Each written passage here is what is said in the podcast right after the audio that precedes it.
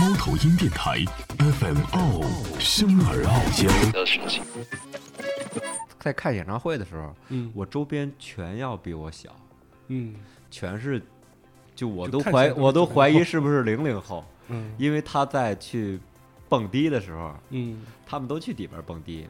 就嗯。我，说实话，我就是，当我听见那个戏剧开始的时候，我也不知道为什么。其实我喜欢他们的歌吧，比如说我这还列了一个表，说我喜欢他们什么歌，就是我其实就到后期的时候再听的时候，我真正最喜欢的就是戏剧开始的时候，嗯就喜欢纯音乐。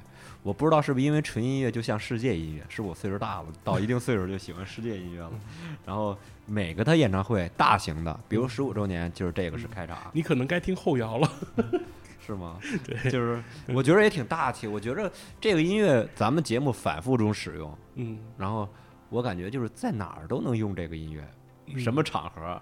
当然，你广场舞是反正不适合。啊不也也也许可能嗯我们听这些歌的人到老的时候，就会拿这些歌当广场舞呢。嗯，也没准儿，也没嗯准儿，没准儿一人带一个自己带蓝牙耳机也不扰民，对对，就是占地儿。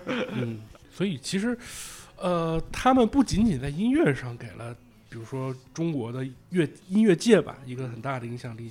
我我我现在可能回过味儿来想到，他们在时尚这方面也是，这样吧，其实我总结一下，我这上写了，嗯。我这个素材上写了，新裤子呢，就是永远是音乐、MV、电影、潮流、复古、漫画。